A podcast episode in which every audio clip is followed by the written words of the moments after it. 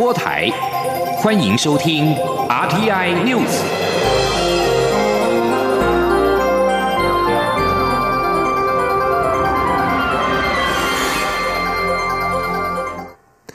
各位好，我是主播王玉伟，欢迎收听这节央广主播台提供给您的 R T N News。今天是二零二一年一月十二号，新闻首先带你关注：美国国务院九号宣布取消台美交往限制，被视为双边关系的一大进展。美国国务卿蓬佩奥十一号表示，他希望美方可以更早这么做，并强调这些并非仓促的决定，而是经过考量之后的作为。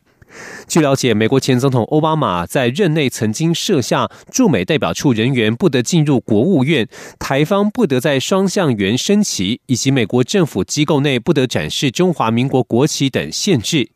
蓬佩奥十一号在美国之音总部发表演说，他表示，解除台美交往限制是经过考量之后的作为，这些做法是捍卫并且维系美国自由策略的重要一部分，以面对中共所带来的挑战。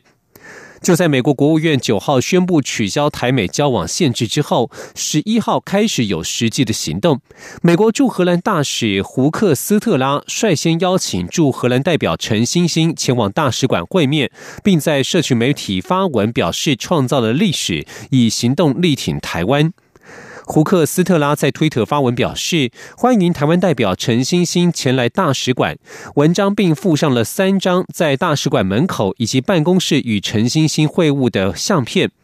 我驻荷兰代表陈欣欣表示，胡克斯特拉对于台湾非常的友善，一得知取消交往限制，就立刻邀请他前往美国驻荷兰大使馆。两人在大使馆针对荷兰相关议题交换看法。而美国宣布解除与台湾的交流限制之后，大陆国台办在十一号扬言将采取坚决有力的措施加以反制。对此，我陆委会在昨天晚间强调，台美交流是主权国家的正常权利，中共当局无权智慧。陆委会透过书面声明表示，台美深化各领域的交流合作，有助于促进区域和平繁荣。这是中华民国作为主权国家与各方互动的正常权利，更符合国际关系的基本原则。而美国一系列的有台作为，恐怕。引发了恐怕激怒中国的质疑。对此，国民党立委马文君表示，乐见台美关系升温，但是美中关系牵动台美关系，美国新任总统拜登上任之后的对中对台政策是否改变，台湾需要密切观察与小心应对。而民进党立委王定宇则表示，中共莫名其妙的发怒是常态，但若因为中共的情绪就改变该做的事情，反而会让台湾逐步走进一个中国的陷阱。今天记者刘玉秋的采访报道。在美国总统川普政权交接前夕，美国国务院宣布取消台美交往限制。不过，有外媒报道指出，美国总统川普政府在离任之前，这项再度锁定中国、采取强硬态度的努力，可能会激怒中国。对此，国民党立委马文君认为，乐见台美关系有进展，但美中关系也牵动台美关系。新上任的拜登政府是否会延续川普政府的政策，恐怕还需要观察与小心应对。因为拜登。他已经很明确的说，他还是一样维持台湾关系法跟一种原则，所以就这个部分，他未来上来以后，他会做什么样的修正，或者他的整个。对中对台的政策到底是怎么样？我觉得这个也都是我们要观察的。国民党立委陈以信则表示，马政府执政时期，驻美代表沈履寻在双向原升旗遭批评是违反与美方交往的原则，现在应该还给沈履寻一个公道。陈以信甚至建议，既然美国已经宣布取消对台限制，我驻美代表肖美琴就更应该把握良机，即刻开始恢复在双向园每天举行升旗典礼，以证明台。美关系的实质重要进展，而民进党立委王定宇则认为，尊重美国新政府处理国政的方式，但外交是双方共同努力，期盼台美关系在共同价值利益上继续升华，让印太地区更稳定，台湾更安全。王定宇并说，中国对台湾莫名其妙发怒已是常态，过度强调中国的愤怒，反而会中中国的计。我们台湾发展在国际生存的空间，以及国际友人的情谊，如果因为中共的情绪或者中共的愤怒就改变我们该做的事情，那反而是让台湾逐步走进去一个中国的陷阱，更危险。我们小心处理，但是扩展国际外交的空间是为了全体国人该做的事情。民进党立委罗志正也说，若所有的对外关系都要在不刺激中国的前提下才能进行，将无法进行外交，也等于是在呼应中国对台湾拓展外外交关系没有帮助。卢志正认为，无论川普政府宣布解除对台限制的时机与动机，只要能提升台美关系，没必要存在的障碍解除，台湾绝对欢迎，没有什么对不对的问题。中央广播电台记者刘秋采访报道。继续要关注疫情。中央流行疫情指挥中心发言人庄仁祥在昨天公布国内新增六例境外移入的案例，其中三人是之前 COVID-19 确诊的埃及女童的同行家人，这也是一起境外移入的家庭群聚感染的个案。对于这一家人是否有可能是在飞机上群聚感染，或是在居家检疫时互相传染，庄仁祥表示，目前研判应该是在当地传染的。农历春节将至，中央流行疫情指挥中心强化自主健康管理者的防疫规定，禁止外出聚餐聚会。庄仁祥表示，自主健康管理者可以和同住的家人在家聚餐，但应该避免到亲戚家聚餐，也应该避免亲戚来家里聚会，希望尽量降低接触者。前的央广记者刘品希的采访报道。日本政府十号公布，有四名从巴西入境日本的旅客确诊，验出一种不同于英国与南非变种病毒的全新 COVID-19 变种病毒。对此，疫情指挥中心发言人庄仁祥十一号下午在疫情记者会中表示，新发现的变种病毒并非在日本流行，而是从巴西带到日本，日方还在研究其传染力、致病的严重程度等。由于跟日本没有太大的关系，所以台湾不会提升对日本的防疫管制，而且目前台湾已经加强边境管制跟检疫措施，就是要阻绝变种病毒进入台湾社区。此外，新版自主健康管理 Q&A 明确禁止外出聚餐聚会。民众关心自主健康管理者在过年期间能否跟家人聚会。庄仁祥表示，跟原本就同住的家人可以在家聚餐，但不能外出聚餐。至于没有同住的亲戚，应该避免到彼此家中聚会，以减少接触者。他说：“主要就是在自主健康管理期间哦，没有症状的都。”避免前往公公共场所哦，那外出必须全程戴戴口罩哦。那如果有发现发现这个有发烧、咳嗽、流鼻水等呼吸道症状，呃，不得搭乘这个大众交通运输工具哦。那也希望能够尽速就医。那另外，呃，如果有聚餐聚会的部分，也希望呃在自主监管先不要做这个行为。指挥中心表示，如果没有确实遵守各项自主健康管理规定，将依传染病防治法处新台币一万元以上十五万元以下罚款。央广记者刘聘熙在台北的采访报道。另外，根据《自由时报》等平民媒体报道，北部某间专门收治 COVID-19 患者的中大型专责医院，在昨天晚间突然紧急通知当地的消防局，全院无法收治病患，请119救护车切勿再送任何的病患前往。稍早，这家医院曾经传出疑似收治确诊的患者时处置不当，导致有院内感染的疑虑。对此，医院目前对没有对外做任何的说明，而地方卫生单位口径一致，一切交由中央流行疫情指挥中心公开说明。庄仁祥在昨天晚间表示，如果有确诊个案，会与指挥中心记者会进行说明。而在医疗单位的权益方面，针对中华民国医事放射学会以及中华民国医事放射师工会全国联合会被国际放射师学会 I S R R T 改分类归属为 Chinese Taipei 中华台北一事，中华外交部发言人欧江安在十一号回应指出，外交部已经指示驻英国代表处促请国际放射师学会回复台湾的归类，以维护我国团体参与国际事务的尊严和权。意，前天记者王兆坤的采访报道：国际放射师学会是世卫组织正式认可的非政府组织，而在世卫组织的要求下，该学会为维持与世卫组织的正式关系，近期通知中华民国医事放射学会与中华民国医事放射师工会全国联合会。将其官网的两会名称归类，由原来归属台湾变更归属中华台北名称之下。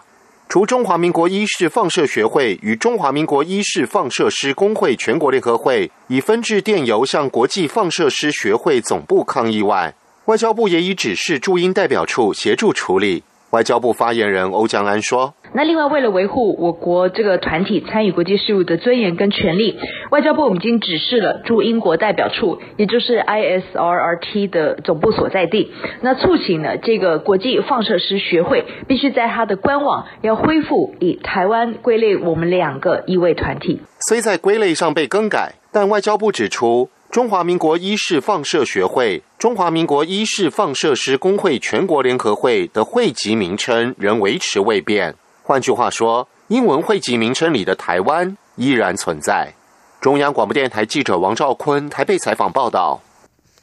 行政院长苏贞昌在十一号晚间与民进党立委参叙时表示，暂缓推动数位身份证，并指示行政院副院长沈荣金盘整数位身份证政策，待法制面、技术面厘清没有资安疑虑之后，才会推动。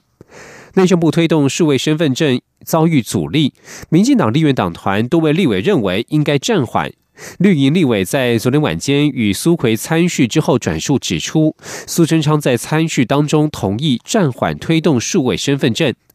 对此，行政院秘书长李梦燕受访时表示，苏贞昌在参叙当中向绿营立委指出，科技日新月异，资安议题不能不在意。苏贞昌在上周已经召集相关单位研商，并指示由沈荣金负责盘整此议题，谈清楚法制面、技术面，确认没有资安疑虑之后，才会推动。继续关注国际焦点。美国国会众议院共和党籍议员在十一号否决了民主党的主张，反对提出决议案，欲请副总统彭斯引用宪法第二十五条修正案，将总统川普免职。众院民主党籍议员争取共和党同意，立即提出这项决议案以供讨论，但是共和党籍议员在口头表决时予以否决。民主党籍议员则表明，十二号将就同一个议题设法进行记名表决。而根据美国广播公司新闻网报道，联邦调查局警告，有人计划在总统当选人拜登在本月二十号就职之前，在华府及全美五十州首府发动武装抗议。另外，美国国家公园管理局表示，已经将华盛顿纪念碑关闭，直到本月二十四号为止，因为上周闯入国会抗议的各团体不断的扬言将扰乱拜登二十号的就职典礼。美国国防部表示，现在已经批准出动一万五千名国民兵来维护总统当选人拜登二十号就职典礼的安全。中国同意世界卫生组织国际专家小组入境，但是没有说明行程细节。世卫组织秘书长谭德赛在十一号公布，国际专家小组将会从武汉展开研究，以确定早期病例的感染途径。谭德赛在日内瓦举行的视讯记者会上主动表示，对国际科学家团队开始前往中国感到高兴。他们将与中国科学家一起针对 COVID-19 的起源共同展开科学研究。相对的，中国没有多说明行程，谭德赛则是主动公布，研究将在武汉开始，以确定早期病例的感染途径。这些基于科学的实证会帮助建立假设，成为未来的长期研究基础。这不仅对于研究二零一九冠状病毒疾病很重要，更能够帮助管理未来可能会造成大流行病威胁的疾病。世卫组织突发卫生事件执行主任莱恩则补充表示，国际专家小组前往中国是寻找未来可能拯救生命的答案，不是要去找罪魁祸首，让这项任务属于科学而非政治。世卫专家小组原本一月初就要入境中国，但因为缺少北京核发的签证而耽搁。谭德赛先前曾经在记者会上公开表示对此非常的失望。二零一九冠状病毒疾病在二零一九年底于武汉市率先出现，接着扩散到中国境外，至今已经夺走超过一百八十万人的性命。这里是中央广播电台。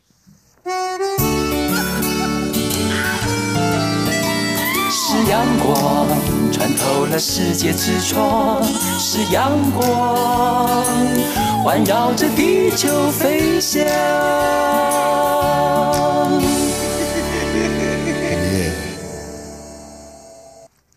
各位好，我是主播王玉伟，现在时间是上午的六点四十五分，欢迎继续收听新闻。主计总处在十一号公布去年到十一月底最新受雇员工统计以及薪资。在疫情催化之下，去年一到十一月的受雇员工不减反增的，包括了电脑电子产品以及光学制品制造业增加了四千人，另外医疗保健业增加了一万两千人，但包括住宿及餐饮业、制造业和纺织业受雇人数都有数千至上万人的减少。前听记者陈林信宏的采访报道。根据主计总处的统计，去年十一月底全体受雇员工人数为七百九十八万两千人，较上月底增加一万八千人，增幅为百分之零点二一。其中制造业增加七千人，批发及零售业增加三千人，住宿及餐饮业增加两千人。主计总处分析，截至去年十一月底，批发零售人数已经回到二零一九年十二月的水准，但住宿餐饮人数还是少三万人。显见，虽然台湾疫情控制。是得当，但民众减少到外面餐厅用餐，受雇员工难以增加。主计总处国事普查处副处长陈维新说：“呃，六月份开始啊，其实我们呃就是经济重启以来，我们在受雇员工人数六到十一月累计这个部分，我们是增加了八万人。但是我们观察到是说，仍然比较一百零八年十二月底疫情爆发之前的部分，还少了三点七万人。”这是总的那个受雇员工人数的部分。另外，如果以一到十一月受雇员工的行业别观察，住宿及餐饮业减少两万七千人，制造业也减一万三千人，其中机械设备制造业减少六千人，纺织业减少五千人。但疫情催化下，也让电脑电子产品及光学制品制造业和医疗保健业各增加四千人及一万两千人。另外，十一月全体受雇员工经常性平均薪资为四万两。千千七百八十六元，较上月增加百分之零点零七，较上一年同月也增加百分之一点六三。非经常性薪资五千四百五十六元，较上月增加百分之四点一八，但较前一年同月减少百分之六点四五。合并经常性薪资与非经常性薪资后，总薪资为四万八千两百四十二元，较上月增加百分之零点五二。较前一年同月也增加百分之零点六五。中央广播电台记者陈林信宏报道。继续关注译文消息。从两千零四年起推出青春版《牡丹亭》开始，作家白先勇集结众人之力，开启了昆曲复兴运动。这背后的过程点滴都被记录在《牡丹还魂》白先勇与昆曲复兴纪录片当中。一月十五号起，在台湾戏院正式上映。请听央广记者江昭伦的采访报道。两千零四年青春版《牡丹亭》在台北国家戏剧院世界首演，此后展开大规模校园与国际巡演。至今持续将近四百场，背后可说是集结两岸三地众人之力的文化大工程，也掀起了一场昆曲复兴运动。这背后最重要的推手，就是华人世界最重要的小说家白先勇。白先勇与昆曲复兴纪录片，就记录了白先勇十八年来如何借由一出戏振兴一个原本已经视为的昆曲剧种的历程，从挑选演员、引领拜师。结合两岸创作人才，一直到首演时的幕后直击，以及国际与校园巡演时所掀起的盛况，都留下精彩记录。白先勇强调，外界看起来好像他竖起了复兴昆曲大旗帜，但背后其实是一大队人马全心协力。他也在纪录片中谈到了他对青春版《牡丹亭》所培训出来的年轻一代演员的期许，希望他们能成为延续昆曲复兴运动的中坚分子。白先勇强调，他做的只是点燃复兴火种。未来仍要靠有心人士持续接棒，才能让精致的昆曲文化不至于再式微。白先勇说：“我的个人力量有限，只能做到这里为止。以今我是九牛二虎之力，千万不能至少启动了昆曲的复兴运动，点燃了火种。现在昆曲看起来客观主观的环境没错有好多了，但是并不。”这并不表示说昆曲这个走复兴运动一直能够走下去，也还有好多有心人出来在扶持的。编导邓永新则提到，他希望整部纪录片是带有空位与诗意的影像记录，以四百年历史为时间跨度，从明代汤显祖的文本、白先勇大师的做工、传承的使命等等为素材，透过两岸三地大量访谈，细致呈现这一场由白先勇带起的复兴历程。所有珍贵的影像也势必成为未来昆曲一页重要的历史。牡丹黄昏，白先勇昆曲复兴，一月十五号起在台北光点华山电影馆与国宾长春戏院上映。中国面台记者周伦台北采访报道。真理大学麻豆校区台湾文学资料馆日前无预警换锁封馆，让八十二岁持续在馆内担任义工的台文馆创办人张良泽无法取回个人物品。张良泽在十一号表示，将退还校方在十号晚间交给他的钥匙，并辞去名誉馆长一职。文物处理则是交由公众决定。国家图书馆则发布新闻稿指出，这几年持续与张良泽保持联系，希望能够争取教授捐赠或出售收藏品。张良则指出，校方在昨天晚间派人把台湾馆的钥匙送到他家，当时他还没有回家，所以由家人代收。但他决定将钥匙还给校方，未来也不再是真理大学台湾馆的名誉馆长，现在只希望取回他的私人物品。他表示，这件事情已经变成了公众议题，连公部门都前来关心。馆内文物该如何处理，可能也不是校方单方面能够决定。所以，任何妥善保存方式，他都赞成。只希望这些好不容易整理起来的资料与文物，不要再被分散，也期盼这起事件到此为止。继续关注国际情势。加拿大与中国的关系因为互相拘押对方的公民而持续紧张，并且在中国强势外交之下不断恶化。分析家认为，加拿大必须与中国先解决拘押公民事件，并且应该走出自己的道路，以免沦为美中对弈的棋子。请听以下的专题报道。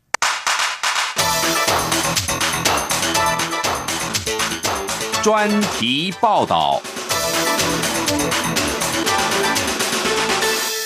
最近两年多来，中国和加拿大升高对立，而且情势并没有缓和的迹象。二零一八年十二月，加拿大应美国的要求，以误导银行、违反美国制裁伊朗措施的指控，逮捕了中国华为技术公司财务长孟晚舟。几天之后，加拿大公民、曾经担任外交官的康明凯以及企业家史佩佛就被中国以间谍罪名拘捕。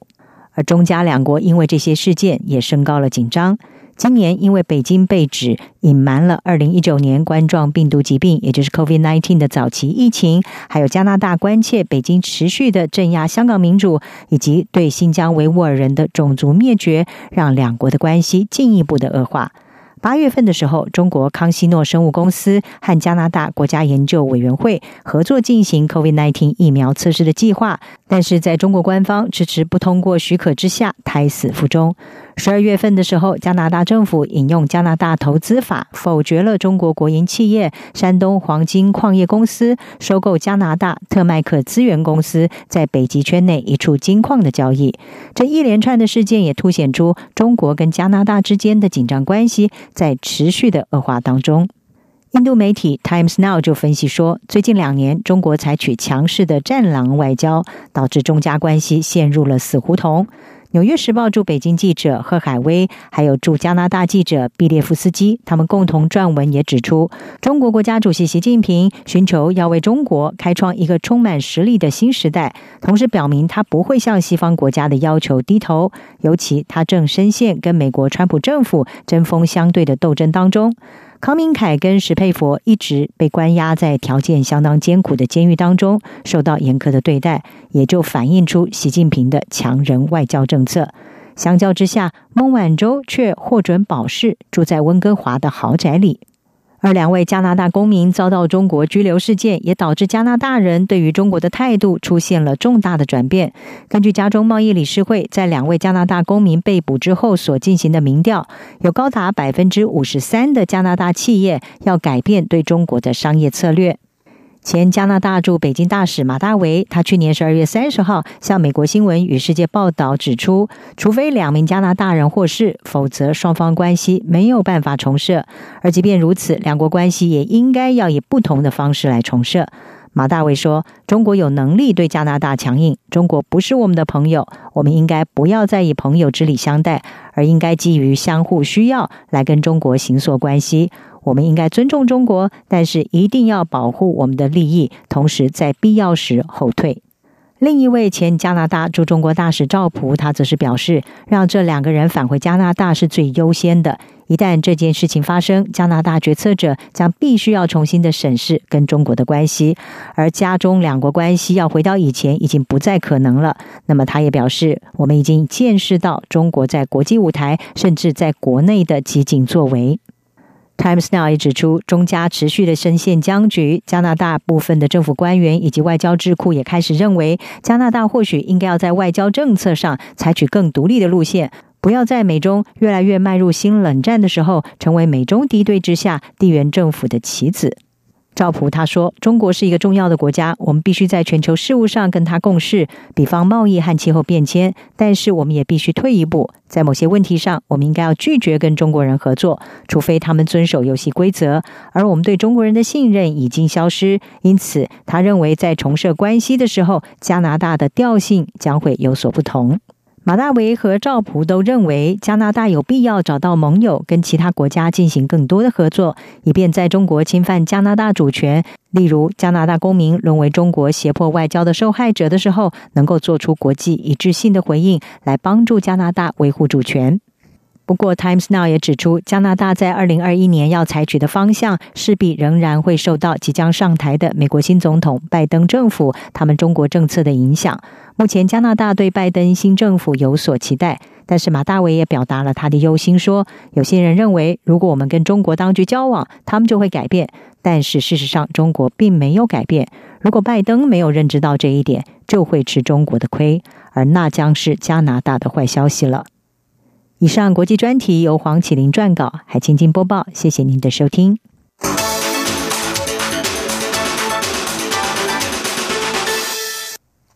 继续关注的是英国与中国之间的关系。根据媒体报道，英国将宣布多项方案，禁止疑似中国新疆省强迫劳动所制造的商品进口。此举将加深中英两国之间的紧张关系。根据《太阳报》与《卫报》的报道，英国外相拉布预计本周向国会议员宣布他的多项方案，包括针对出口可能用于镇压的商品或科技制定更严格的法规。过去两年，英国与中国的关系越来越冷淡，尤其是为了英国批评香港民主派人士遭到镇压，以及英国给予香港公民。给予香港民众公民资格，而英国也批评新疆维吾尔族穆斯林所遭受的对待，并且声声称有证据显示他们被迫强迫种植棉花，令人深感不安。而北京当局则是矢口否认有关强迫劳动的指控。英国政府担心纺织产业没有详细查明来自新疆的商品是否出于强迫劳动生产。新疆的棉花产量占全球将近四分之一。根据《卫报》的报道指出，拉布的提案可能包括，若公司行号未能善尽职责，查明他们的供应链，将处以罚款。而《太阳报》则是报道，预料拉布的方案将不会制裁与再教育营和强迫节育计划有关的中国官员。英国国会议员现在越来越关注中国，包括史密斯在内的多位保守党后座议员支持一项主张，就是如果法院裁定北京种族灭绝罪成立，就不要签订双边贸易协议。以上新闻是由王玉伟编辑播报，相关新闻内容欢迎上央广网站点选收听。我们的网址是 triple w 到 r t i 打 o r g 打 t w，这里是中央广播电台台湾之音。